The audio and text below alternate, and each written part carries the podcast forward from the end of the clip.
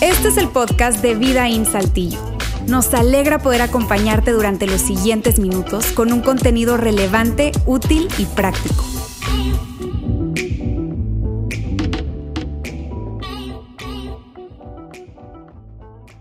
El camino por delante. Estamos terminándola y si es la primera vez que tú estás conectado con nosotros el día de hoy, yo quiero decirte de qué se trata. Y bueno, y si ya tú estás con nosotros conectado desde las semanas anteriores, yo a ti te voy a recordar. Está bien, pero de cualquier manera quiero hablarles de lo que es la esencia de esta serie.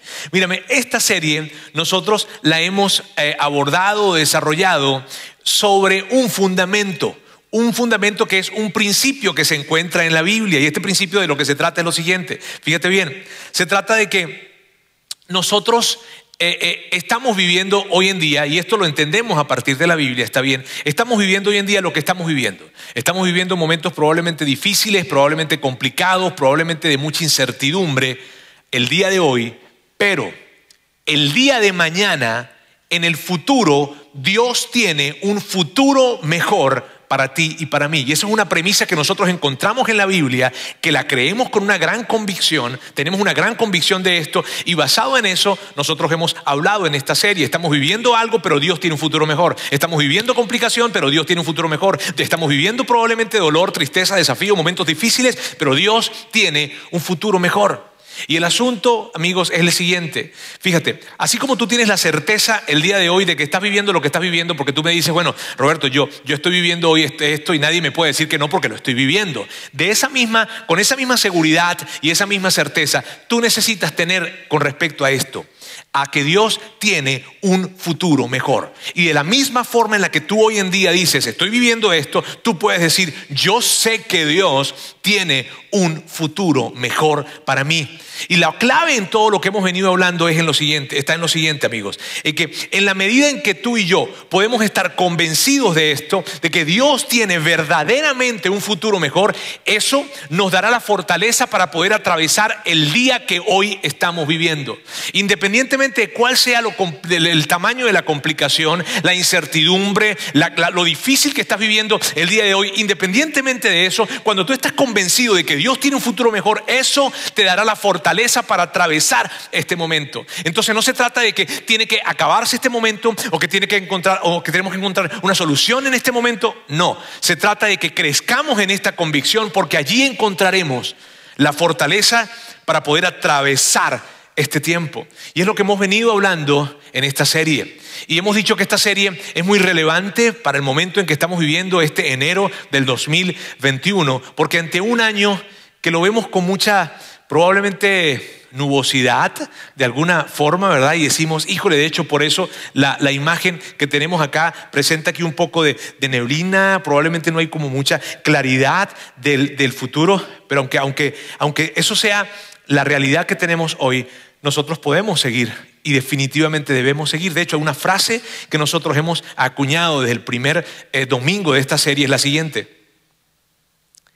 No dejes que lo que no sabes te robe lo que sí puedes hacer.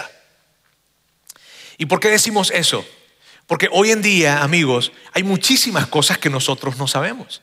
Hoy en día no sabemos eh, mira, no sabemos con seguridad el tema de la economía, no sabemos con seguridad qué, vamos a, esperar de la economía de este año.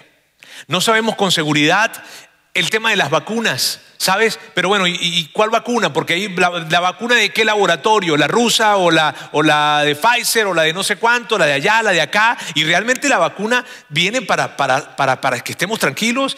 Cuando, cuando, cuando se requiere de tanto tiempo, tantas pruebas normalmente para que una vacuna esté lista y esta que fue hecha express, ¿será que sí? ¿Será que no? Y hay muchísimas dudas. Y, pero ¿y cuántas cepas hay? Y entonces las cepas del coronavirus son una, son otra. Hay tantas cosas que no sabemos y que tenemos incertidumbre. Hay tantas cosas que tú y yo definitivamente no sabemos. Hay tantas cosas que no sabes con respecto a tu matrimonio, con respecto a tus hijos, con respecto a tu economía, como te digo, con respecto a tu escuela, a la, preparatoria que tú dices de repente, o a la secundaria, en fin, que tú dices de repente, a ver, pero vamos a seguir, ¿hasta cuándo vamos a seguir en línea? No me voy a graduar como, como anhelé graduarme, eh, no puedo ver a mis compañeros, no puedo estar, en fin. Que hay, hay tantas cosas que nosotros no sabemos, pero por favor, y esta es la premisa de esta serie, no dejes que lo que no sabes te robe, te quite lo que sí puedes hacer. Miren, esta serie la hemos venido abordando eh, a partir de algo que escribió Juan. De hecho, Alejandro y Yair nos hablaban de dos acciones que podemos hacer y, si no las has visto, por favor, tienes que ir a las semanas anteriores y buscarlo, por favor. Y yo hoy voy a hablarles de la tercera. Pero todo esto nosotros lo hemos tomado de algo que Juan escribió. El apóstol Juan, uno de los discípulos que estuvo más cercano con Jesús, fue Juan. Y él habla de uno de, uno de los momentos más emblemáticos en la vida de Jesús. Él lo dejó registrado. Y lo padre de lo que hemos venido hablando, o lo interesante de lo que hemos venido hablando es esto, que estamos viendo a los mismos personajes, que son tres personajes, en diferentes momentos, a los mismos personajes, en el mismo lugar, pero en diferentes momentos de vida que vienen a revelarnos o a mostrarnos de alguna manera cosas importantísimas que nos ayudan para, para, poder saber lo que sí podemos hacer y debemos hacer en este tiempo. ¿Está bien? Entonces, fíjate bien. Por una parte, decía que son dos momentos de vida. En el capítulo 11 del, del libro de Juan, nos habla acerca de esto. Y nos habla eh, nos habla de un momento muy complicado que estaban viviendo estos tres personajes, y estoy hablando de María, de Marta y de Lázaro. Eh, en el capítulo 11 se muestra un momento en donde están viviendo algo difícil, están enfrentando la, enfermedad de su hermano. Lázaro está viendo cómo su salud se viene deteriorando, deteriorando, deteriorando. María y Marta, que son hermanas de Lázaro, están viendo cómo su hermano está sufriendo. Y ante eso, ellos tienen de alguna manera la esperanza de que Jesús llegue a tiempo a sus casas para poder sanar a su hermano. Pero esto no sucede. Y entonces el desenlace de la enfermedad de Lázaro es muerte. Y ellas, María y Marta, de primera mano ven cómo su hermano muere. Y su corazón está destrozado, su corazón está realmente afectado. Y con una gran esperanza que tenían, pero que no logró suceder y fue la llegada de Jesús. Entonces, ante esto, ante el asunto de que Jesús no llegó, se presenta entonces la pregunta, ¿dónde estabas? Jesús, ¿dónde estabas? ¿Dónde estabas en este tiempo? ¿Por qué no llegaste? Y yo sé que esa pregunta es una pregunta con la cual tú te puedas sentir identificado. Probablemente en tu vida tú te has hecho esa pregunta, ¿dónde estás? ¿O dónde estabas? O puede que ni siquiera en tu vida te la has hecho, sino que te la estás haciendo ahora mismo. Y tal vez tú te estás preguntando, debido a lo que te ha tocado vivir o a lo que has estado encarando en este tiempo. Dios, ¿dónde estás?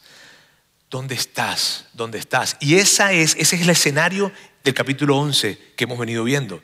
Pero por otra parte, vemos entonces que en el capítulo 12, un tiempo después, un tiempo después, en la vida de María, de Marta y de Lázaro, ahora están en un episodio de vida diferente muy diferente al que se encontraba en el capítulo 11.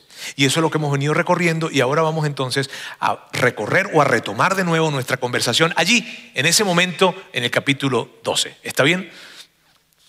Y dice, seis días antes de que comenzara la celebración de la Pascua, Jesús llegó a Betania, a la casa de Lázaro, el hombre a quien él había resucitado. Jesús llega a la ciudad, va a casa de su amigo. Juan cuando está escribiendo esto hace la aclaratoria, ¡Ey! Es Lázaro, el mismo que había muerto. O sea, como que no, no, no, recuerden esto, recuerden esto, que Lázaro murió, Jesús lo regresa a la vida y es ese mismo personaje, no es otro Lázaro, es ese Lázaro. Y continúa y dice, prepararon una cena en honor de Jesús Marta servía y Lázaro estaba entre los que comían con él. Y mírame, esto no era cualquier cena, ¿saben? No es una cena así como la que, bueno, este, tú planificas con unos amigos, oye, vamos a cenar el día de hoy, o vamos, nos vemos en la noche para cenar, o probablemente estabas con ellos, y vamos a cenar, o invitas a alguien a tu casa, ¿verdad? Y aunque lo estás invitando, no es que estás haciendo una cena en honor a alguien, si no lo estás invitando y llegaron y están cenando, no, esta es una cena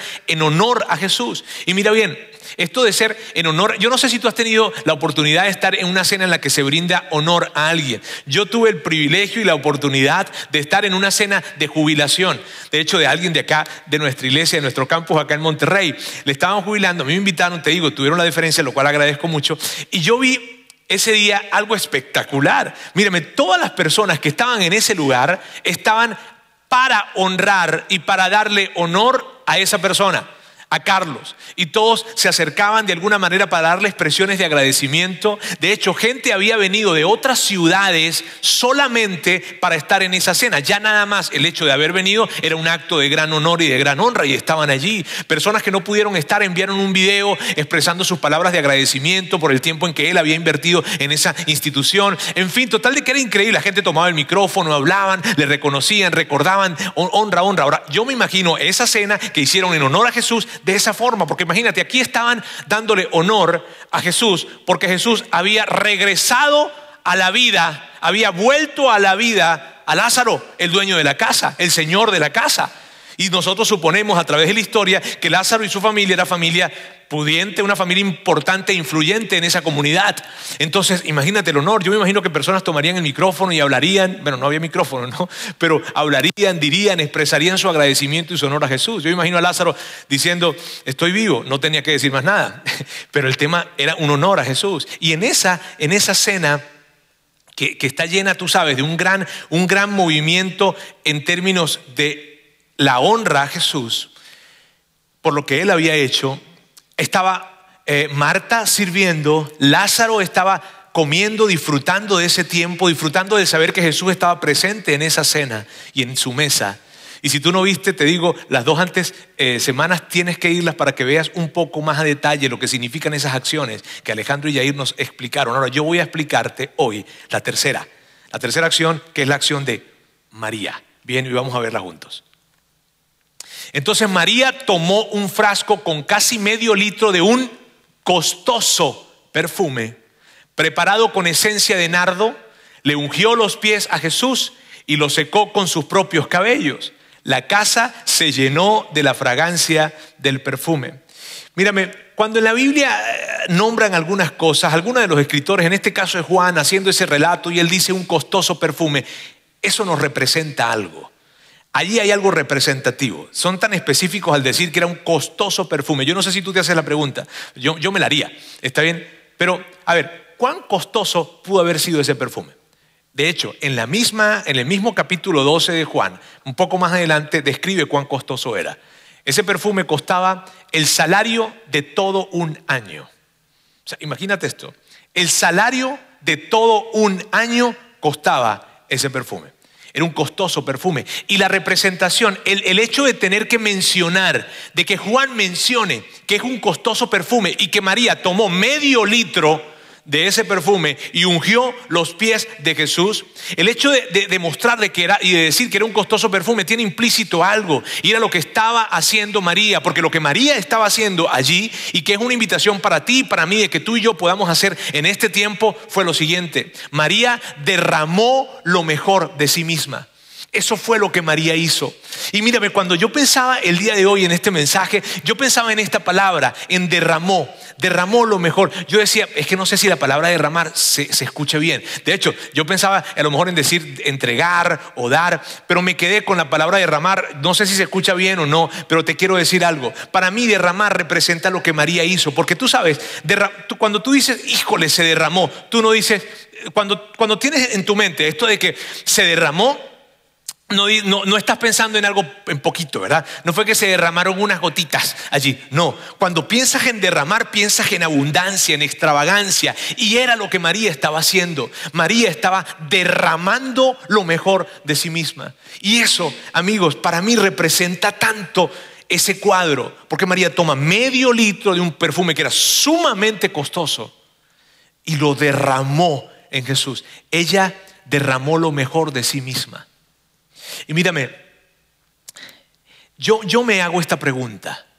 ¿Será que María, en ese momento en el que ella estaba ungiendo los pies de Jesús, ella recordó la última vez que ella estuvo en esa misma posición? ¿Será que María, cuando estaba ungiendo los pies de Jesús, secándolos con sus cabellos, ella recordó cómo fue la última vez que ella estuvo enfrente de los pies de Jesús, porque no fue un momento igual.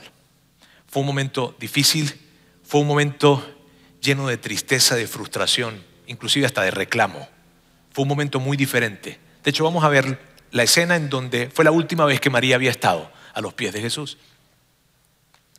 Cuando María llegó y vio a Jesús, porque ella estaba esperando que llegue, su hermano estaba enfermo y ella estuvo esperando que llegara Jesús para que Jesús sanara a Lázaro, pero no llegó. Cuando María llegó y vio a Jesús, cayó a sus pies. Y esa fue la última vez que María había estado en los pies de Jesús. Y le dijo, Señor, si tan solo hubieras estado aquí, mi hermano no habría muerto. Este cuadro, amigos, representa algo difícil. Aquí vemos a una María con un profundo dolor diciendo, si tú hubieses estado aquí, mi hermano no habría muerto. O sea, hasta cierto punto podemos pensar que fue en un tono de reclamo que María le estaba diciendo a Jesús, Jesús, ¿dónde estabas? ¿Dónde estabas? Y yo sé que para ti, amigos, para algunos de ustedes, la pregunta, ¿dónde estás, Dios? No es una pregunta ajena, que probablemente tú te la has hecho y probablemente la hiciste en voz alta o puede que la hayas hecho en tu mente o en tu corazón dijiste porque, porque puede que te avergonzaba o que puede que, que a lo mejor no querías que la gente estuviera viendo en ti una falta de fe o lo que sea. Pero tú te has hecho esa pregunta, ¿dónde estás Jesús? ¿Dónde estás en medio de esto? ¿Dónde estás? ¿Dónde estás cuando mi papá está enfermo? ¿Dónde estás cuando mi mamá está enferma? ¿Dónde estás cuando mis hijos están enfermos? ¿Dónde estás? ¿Dónde estás? ¿Dónde estás en este momento de mi matrimonio? ¿Dónde estás en este momento de mi vida? ¿Dónde estás en este momento de mi salud? ¿Dónde? Porque yo no te veo. Y para ti no es ajena ese momento, para ti no es ajeno la imagen o el cuadro o la escena en el que María está postrada ante los ojos de Jesús. Si hubieses venido, mi hermano no hubiese muerto. Para ti no es ajeno esto. No lo es. Amigos, esta escena representa los desafíos difíciles que tenemos en la vida. Representa el dolor, representa la tristeza, representa esas preguntas que son inexplicables, representa las preguntas en las que no encontramos respuestas, representa la frustración, representa la esperanza que perdimos. Este es el momento difícil, pero ¿sabes? ¿Sabes qué es lo que me encanta de esta serie? que por cada Juan 11.32 hay un Juan 12.3. Entonces María tomó un frasco con casi medio litro de un costoso perfume preparado con esencia de nardo, le ungió los pies a Jesús y lo secó con sus propios cabellos. Aquí, aquí estamos viendo una María diferente, ¿cierto? Aquí estamos viendo una María llena de alegría, y de agradecimiento. Aquí estamos viendo dolor, tristeza, desesperación, frustración, porque María no sabía que iba a llegar este momento. María no sabía que unos días después iba a estar con su hermano e iba a estar con Jesús en una cena de honor a él. María no lo sabía. Entonces por eso estaba llena de tanta frustración, pero aquí la vemos llena de tanto agradecimiento. ¿Y por qué esto es tan relevante, amigos? Porque aquí es donde puede que tú estés. Aquí es donde puede que todos estemos. Pero aquí es donde vamos. Aquí puede ser que tú estés. De hecho, aquí puede ser que estemos todos, que estemos nosotros como iglesia. Porque ¿a poco tú no te has preguntado, oye, ¿cuándo nos vamos a ver? ¿A poco no has dicho, oye, ¿cuándo vamos a volver a estar juntos en donde vamos a poder vernos las caras, cantar juntos? Si tú eres parte de Vida obviamente, independientemente del campus en donde estemos, ¿a poco tú no has dicho eso? ¿A poco tú no has dicho, oye, ¿cuándo, cuándo? Y de alguna manera nos hemos sentido aquí. Híjole, no termina de llegar y el semáforo va para atrás y va para adelante y ahora hay un rebrote y qué onda y cuándo. Y de alguna forma yo les confieso, yo les voy a confesar, está bien, yo me he sentido aquí. Y yo he dicho, Dios, ¿cuándo les voy a volver a ver? ¿Cuándo vamos a poder estar juntos?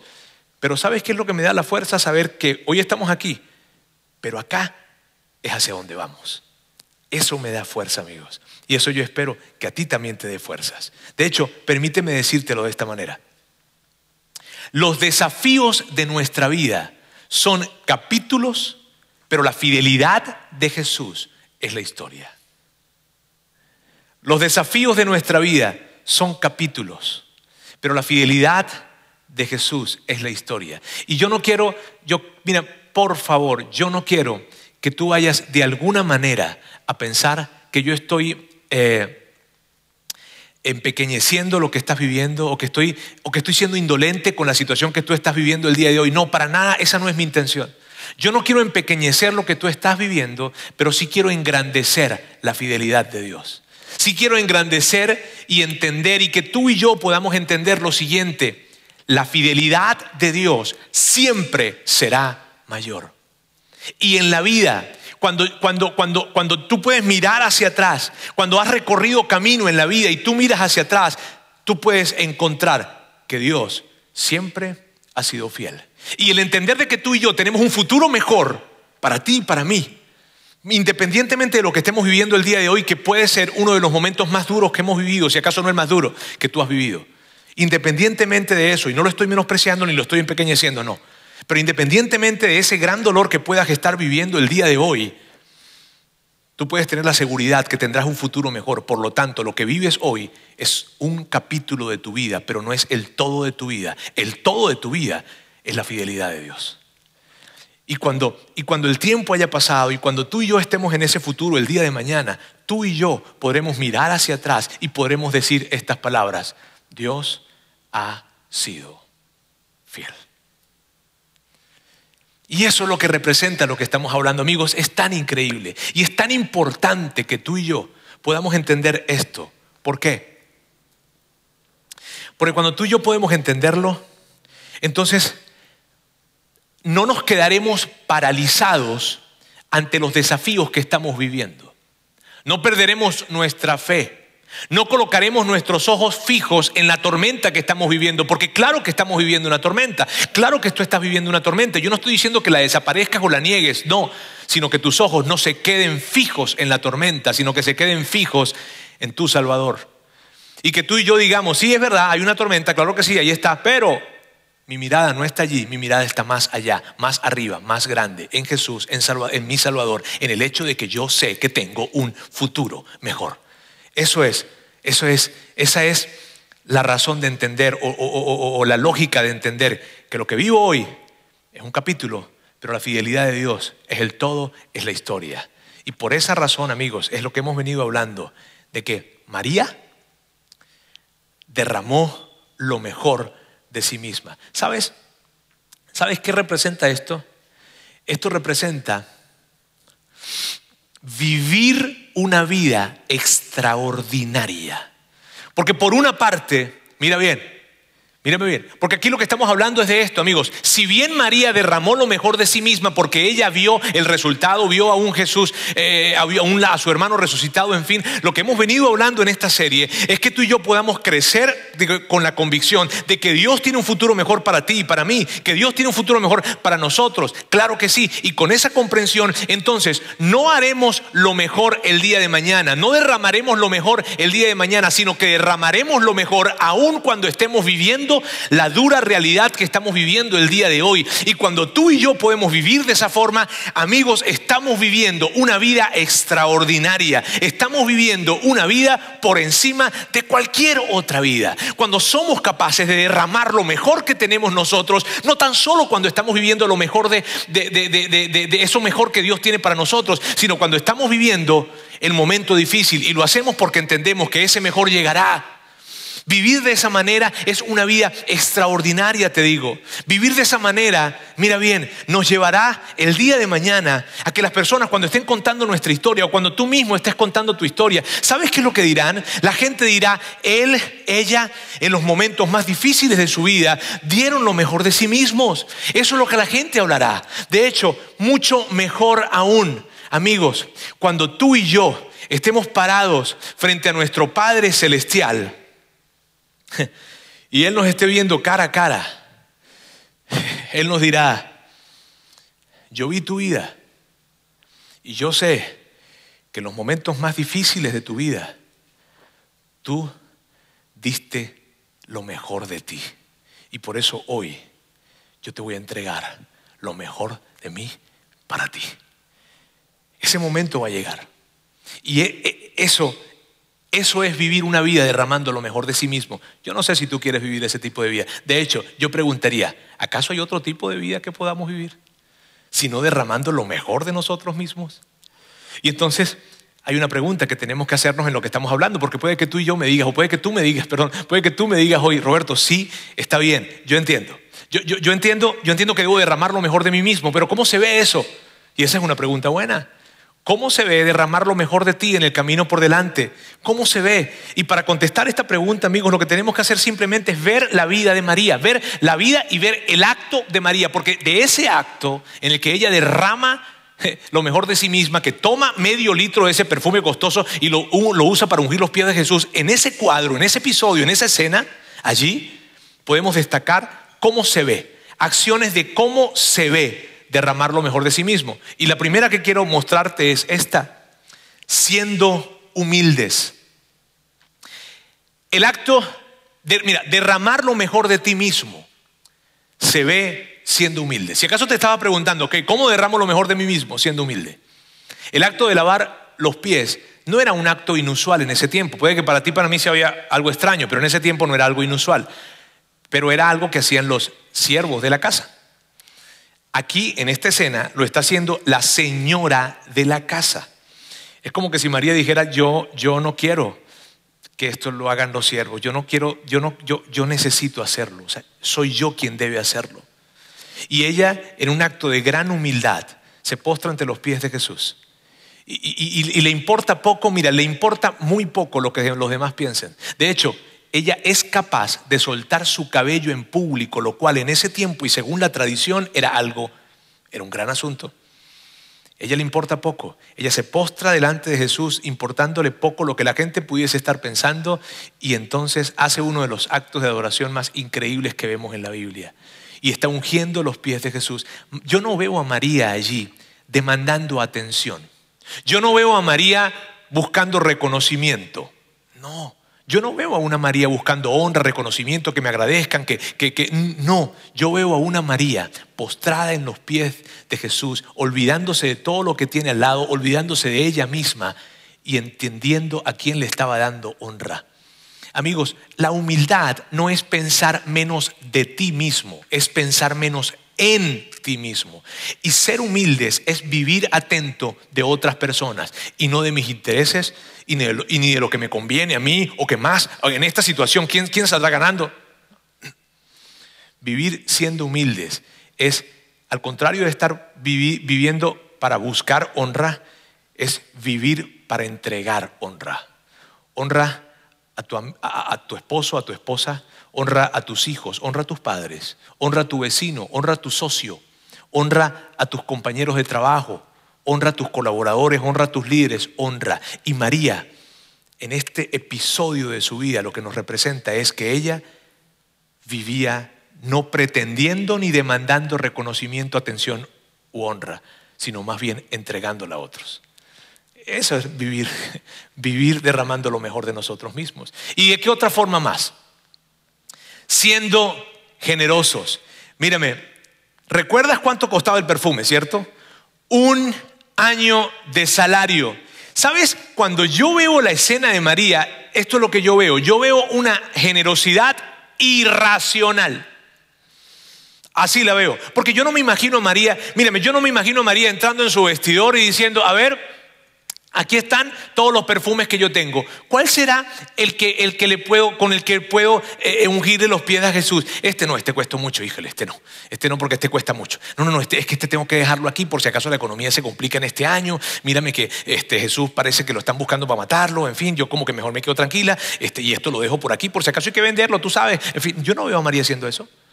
Yo veo a María tomando el mejor perfume que tenía, no importando si costaba 20, 50, 100, 200, no importando nada. Fue algo irracional. Ella tomó ese, ese, costoso perfume y lo derramó a los pies de Jesús, porque ella estaba derramando lo mejor de sí mismo. Y derramar lo mejor de sí mismo, derramar lo mejor de nosotros mismos, siempre involucrará la generosidad. Siempre. Eso, ese cuadro para mí, amigos, es tan emocionante, porque ella pudo pensar, bueno, le pongo unas gotitas ya nada más con el hecho de que yo esté lavándole los pies ya es una honra y era verdad.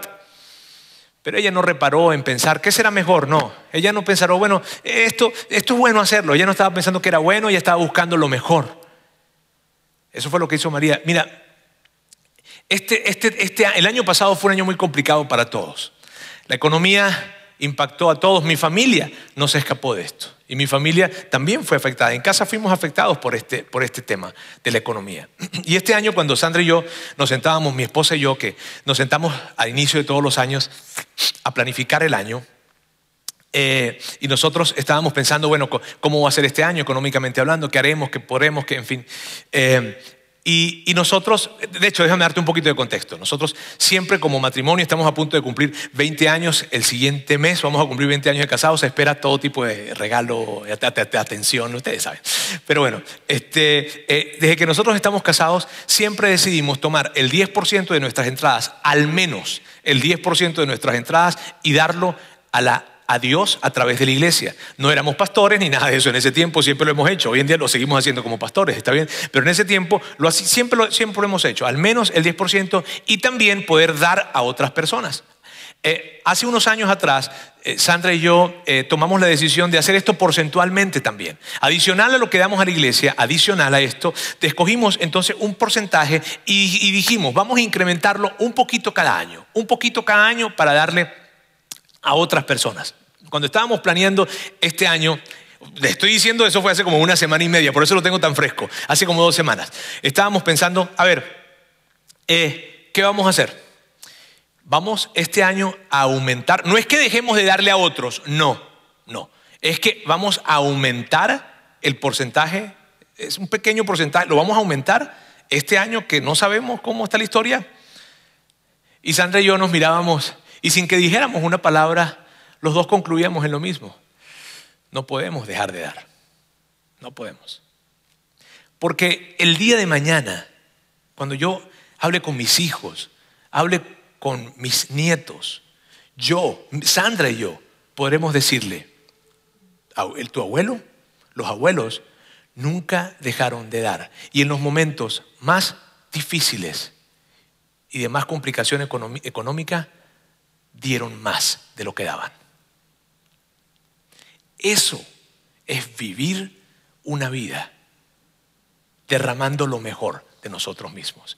Y yo no quiero colocarme en un ejemplo, no, estoy colocándote, estoy colocándome en el deseo de querer llegar a ser identificado el día de mañana o recordado de esa manera. Y yo quiero invitarte que tú también lo hagas. Poder vivir derramando lo mejor de nosotros mismos es vivir siendo generosos.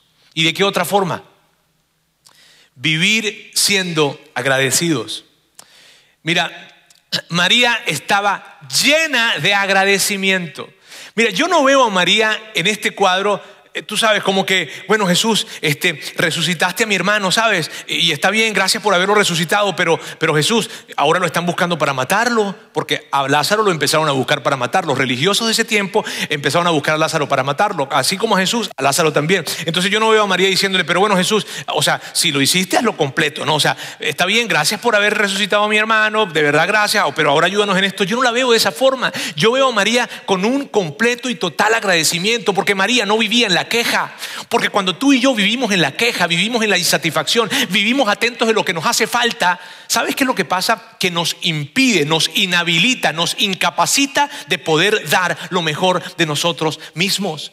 No nos lo permite, de hecho nos lleva a vivir vidas miserables.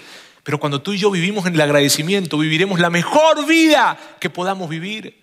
Vivir en agradecimiento, amigos, es una vida extraordinaria, es una vida, es una plenitud de vida. Cicerón, ese famoso filósofo griego, decía, si no, si bien el agradecimiento, la gratitud no es, no es la, virtud más importante, es la madre de todas las virtudes. Amigos, porque cuando tú y yo vivimos dando gracias, nos olvidamos de esas cosas que supuestamente nos hacen falta. Para ser feliz en la vida no hay que tener más.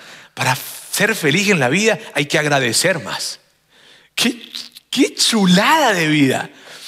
mírame, vivir derramando lo mejor de nosotros mismos es vivir cada día de nuestra vida con nuestros ojos bien abiertos por todo lo que debemos dar gracias. Eso es vivir una vida derramando lo mejor de sí mismo. Y entonces, ¿de qué otra forma más? Y quiero darte esa última forma, ¿está bien? ¿De qué otra forma más yo vivo derramando lo mejor de mí mismo? Siguiendo a Jesús. Para, para que María hubiese podido ser humilde, agradecida y generosa de la forma en que ella lo hizo, fue el resultado de haber seguido a Jesús. Porque amigos, cuando, mírame, cuando nosotros vivimos siguiendo a Jesús, nosotros podremos ser testigos de cómo nuestra vida empieza a mejorar. Y no tan solo nuestra vida empieza a mejorar, sino que además nosotros seremos mejores para la vida. Estaremos más equipados y mejor preparados para enfrentar los desafíos más grandes que la vida nos presente.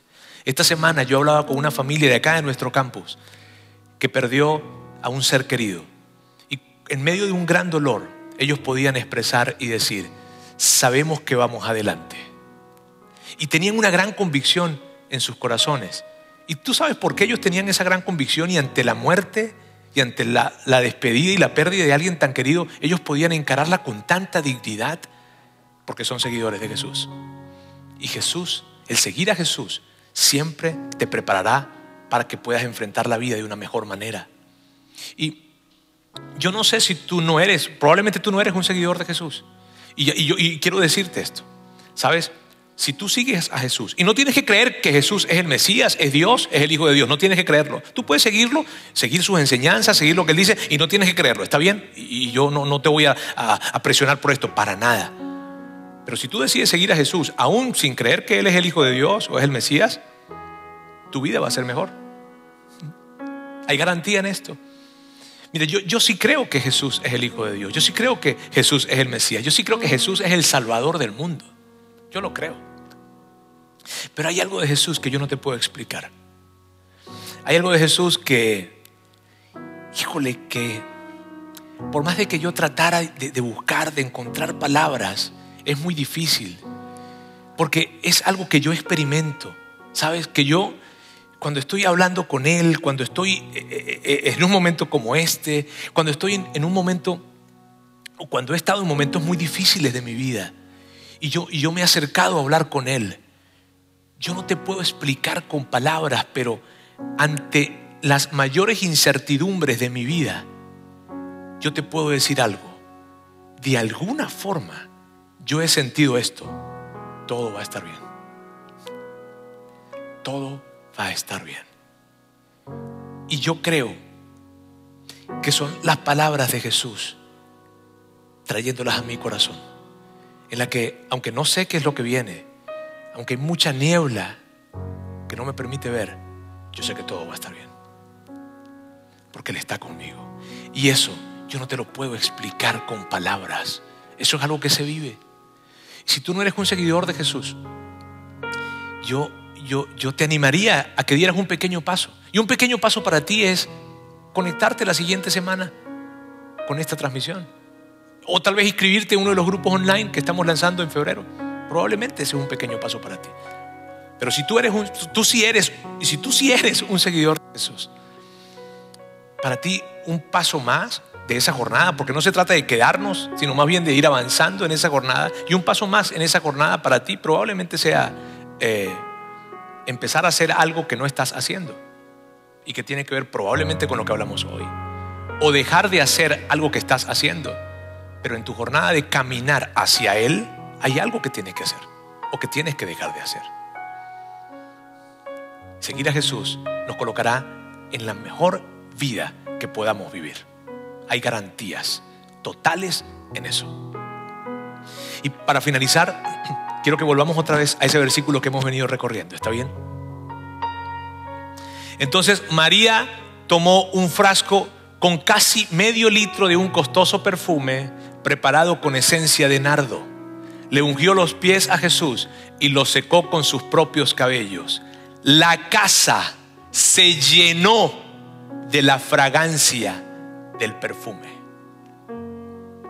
Cuando tú y yo vivimos una vida siendo humildes, siendo agradecidos, siendo generosos, siguiendo a Jesús, nuestra vida, nuestra familia, nuestro matrimonio, nuestra economía, nuestros negocios van a oler de una manera increíble. Vamos a oler muy bien y la gente alrededor de nosotros querrá estar con nosotros, querrá acercarse, nos verán con ojos de admiración. ¿Por qué? Porque olemos bien. Porque eso es lo que hace un olor fragante, una fragancia de perfume. Y cuando tú y yo como iglesia, como iglesia, y estoy hablando colectivamente, cuando tú y yo como iglesia podemos actuar siendo humildes, no señalando, ah, que ese es un pecador, ah, que ese es un, es un borracho, ah, o que ese es lo que sea. Cuando tú y yo más bien vivimos siendo humildes, pensando en otros, diciendo que las puertas de nuestra iglesia están abiertas para todos, para todos. Y digo para, para todos, para todos. De hecho, especialmente para los más pecadores, quiero que sepan. Especialmente para los más pecadores. Me encanta eso. Cuando tú y yo vivimos siendo humildes, como iglesia, colectivamente, siendo generosos, dando, dando, dando, siendo agradecidos y siguiendo a Jesús y dando pasos hacia Él, nuestras comunidades olerán mejor a causa de nuestra presencia en nuestros lugares. Saltillo tendrá un mejor olor, Ciudad de México tendrá un mejor olor, Monterrey tendrá un mejor olor, no porque venga un nuevo gobierno, no, sino porque la iglesia del Señor está actuando como debe actuar. Para finalizar, quiero que recordemos eso que empezamos diciendo. No dejes que lo que no sabes te robe lo que sí puedes hacer. Dios, quiero darte muchísimas gracias por el día de hoy. Quiero darte gracias porque tú, pues estamos viviendo un momento muy difícil. Algunas personas están viviendo momentos más difíciles que otras, pero tú conoces sus corazones, ellos están ahora mismo viendo este, este mensaje o escuchándolo. Y yo quiero unir mi corazón y mi fe con ellos para decirte, Dios, danos la fuerza para que en medio de este tiempo, aun cuando no sabemos lo que va a suceder, aun cuando no tenemos seguridades del futuro, hoy sí podemos hacer algo. Y yo quiero pedirte que nos des la fortaleza necesaria para vivir siendo humildes, siendo generosos, siendo agradecidos y vivir sobre todo siguiéndote a ti. Gracias Dios porque si bien hoy estamos viviendo algo, pero tú tienes un futuro mejor para nosotros. En el nombre de Jesús.